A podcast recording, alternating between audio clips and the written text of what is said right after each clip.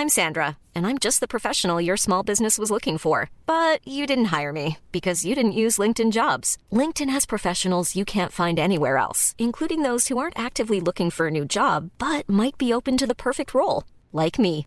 In a given month, over 70% of LinkedIn users don't visit other leading job sites. So if you're not looking on LinkedIn, you'll miss out on great candidates like Sandra. Start hiring professionals like a professional. Post your free job on linkedin.com/people today. Also wenn einen tagsüber so eine Angstattacke erwischt, man hat so einen, so einen Schub von Angst, die Augen stillhalten, stark geradeaus schauen und zwar nichts anschauen, sondern sozusagen ins Unendliche schauen.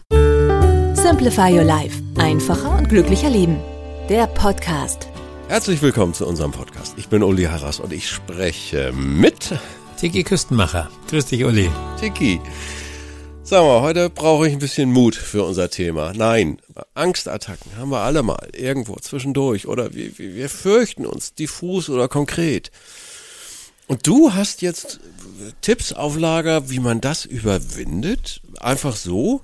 Kann ich jetzt nicht glauben. Oh, schieß mal los. Also da geht es um die Verbindung von unserem Körper und unserem Gehirn, die Körper-Geist-Connection.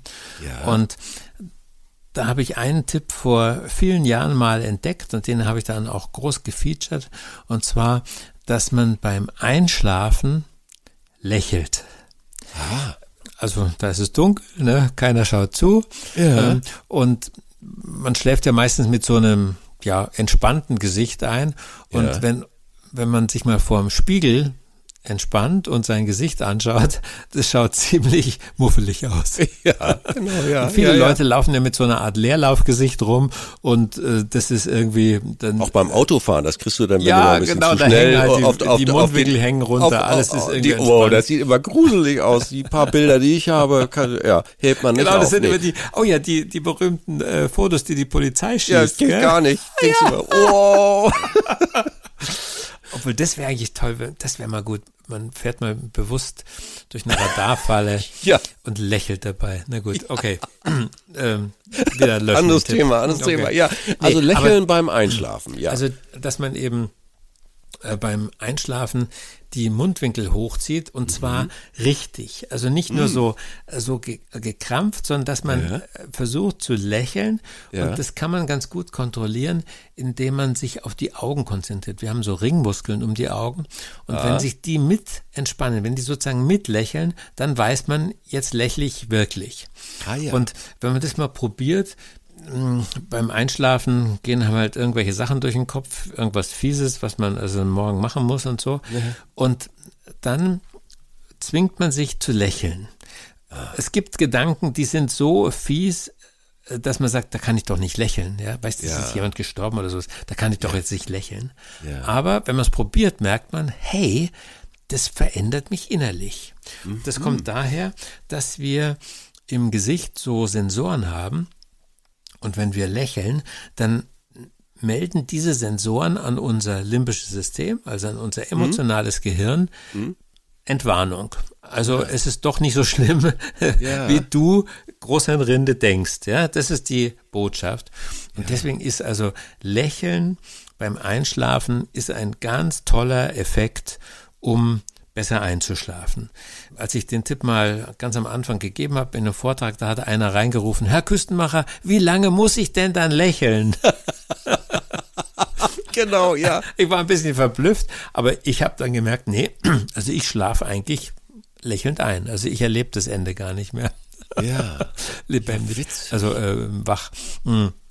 Und jetzt habe ich eben noch einen anderen Tipp gehört, Ja. und zwar von einem Schweden, der heißt David Phillips.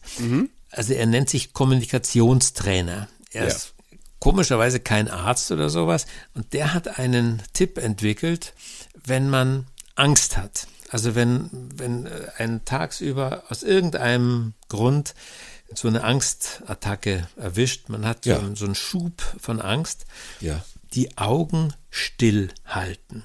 Die Augen stillhalten. Das heißt, starr auf irgendetwas gucken oder irgendwie. Genau, starr Ja. gerade ausschauen und zwar nichts anschauen, Mhm. sondern sozusagen ins Unendliche schauen. Ja.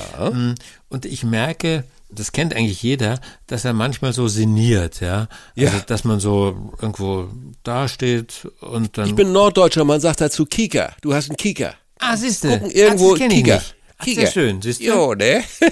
ja. Ja, also äh, dieser, dieser Kieker ist eigentlich so eine Entspannungsübung, die man unbewusst macht.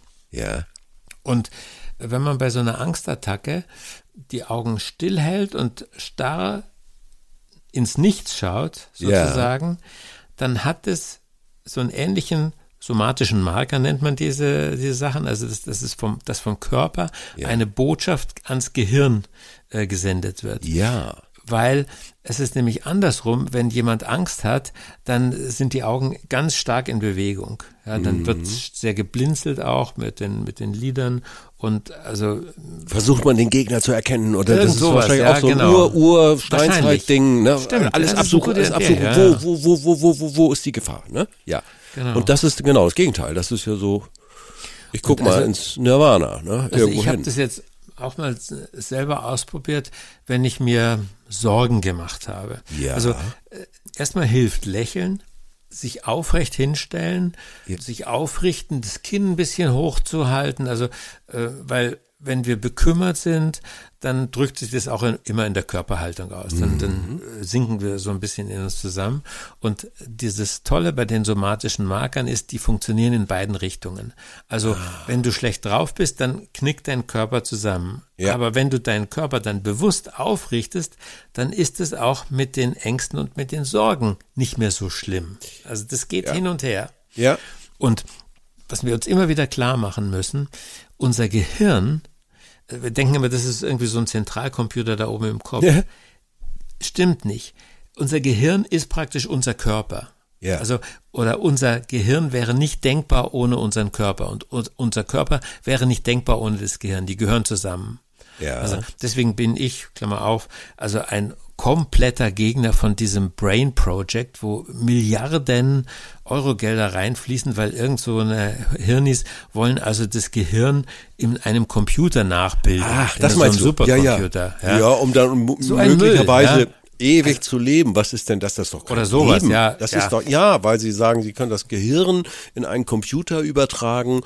Äh, ja, äh, nein, also für, äh, abstrus. Nee, wir brauchen, den, wir brauchen ja, unseren äh, Körper und unser Körper braucht Ja, unser ist Gehirn. in derselben Liga wie wir machen die zweite Erde auf dem Mars. Es ist ein Albtraum, Albtraum. Furchtbar, Also, die genau. Milliarden bitte lieber und die Milliarden für Braincomputer und äh, Marsraketen bitte lieber hier in die Erde reinstecken. Und gute Sachen Meine machen, Mutter ne? hat übrigens, wenn ich so einen Kieker hatte als Kind, hat meine Mutter immer gesagt, träumst du?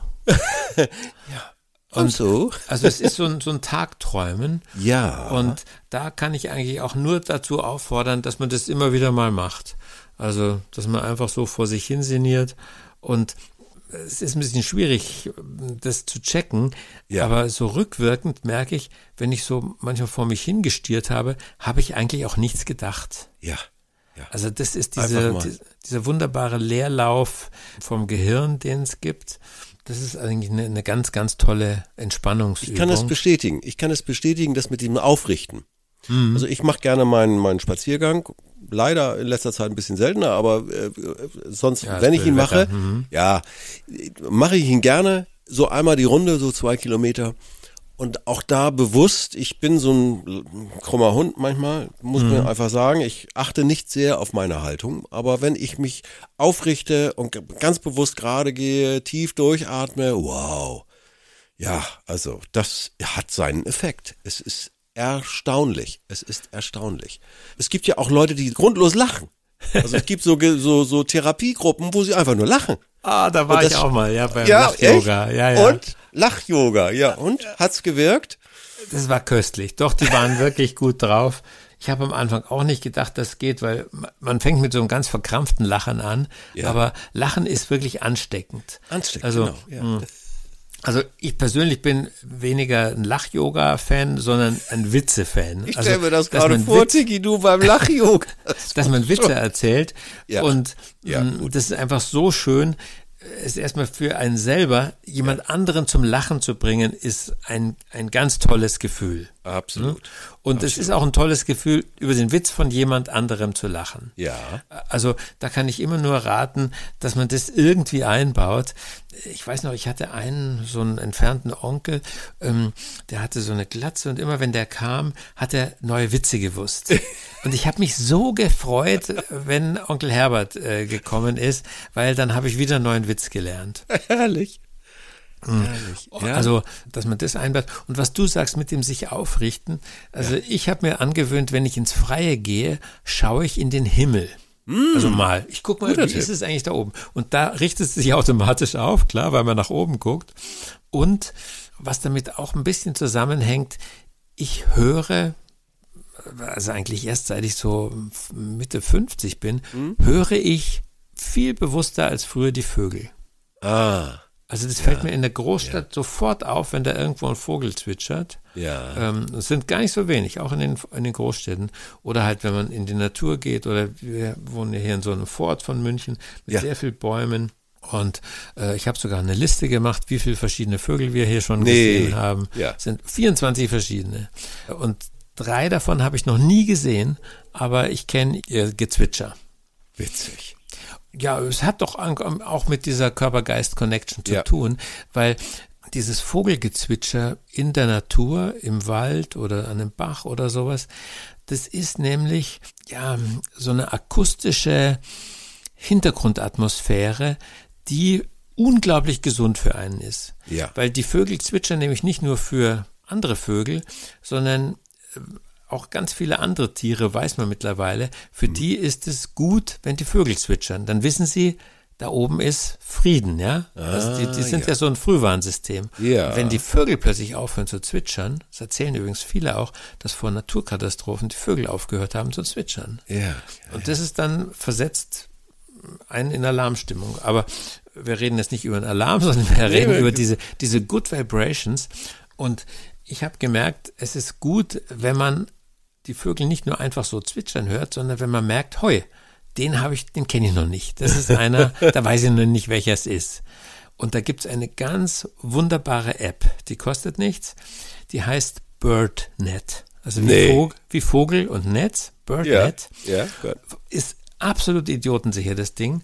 Das schaltest du an Ja. und dann äh, richtest du das Mikrofon in die Richtung von dem Vogel. Funktioniert wahnsinnig Nee. gut. Und dann siehst du, das ist so grafisch ganz toll gemacht, dann sieht man so ein Frequenzspektrum und dann sieht man den Vogel, der da gezwitschert hat, der macht so ein Muster. Und das Ja. tut man dann eingrenzen, einfach mit dem Finger drüber fahren und Ja. dann schickt man das an den Zentralcomputer und der analysiert es und da lernt man neue Vögel kennen und man lernt, welche man schon kennt. Ganz genial. Also ich habe jetzt zum Beispiel rausgekriegt, so, ein- so ein komisches, keckerndes, lachendes, Ja. äh, was ich höre, das ist der Specht. Also wenn der Ah. Specht ruft, dann hat er so einen ganz tollen Sound. Und seit ich weiß, was da alles dahinter steckt, gehe ich noch mal so gerne raus. Also ähm, Ja. In den Himmel schauen, auf die Vögel blicken, sich aufrichten, lächeln und bei Angst die Augen stillhalten, ruhig mal träumen oder den Kieker haben. Ja. Super, super Simplify-Tipp. Also man hört es vielleicht, aber ich lächle hier die ganze Zeit. Das Und ich hoffe, das ich, hoffe, das ich. Ich hoffe, das Lächeln geht auf alle unsere Zuhörer, Zuhörerinnen rüber und da bin ich mir eigentlich, eigentlich bin ich mir ganz sicher. Wieder was gelernt. BirdNet. Und dabei ging es um Angstattacken. Nein, also herrlich. Also so wunderbar. Wunderbar. Tiki. Es ist immer wieder bereichernd mit dir und ich freue mich aufs nächste Gespräch. Tschüss. Ich. Vielen Dank. Tschüss. Vielen Dank, Uli.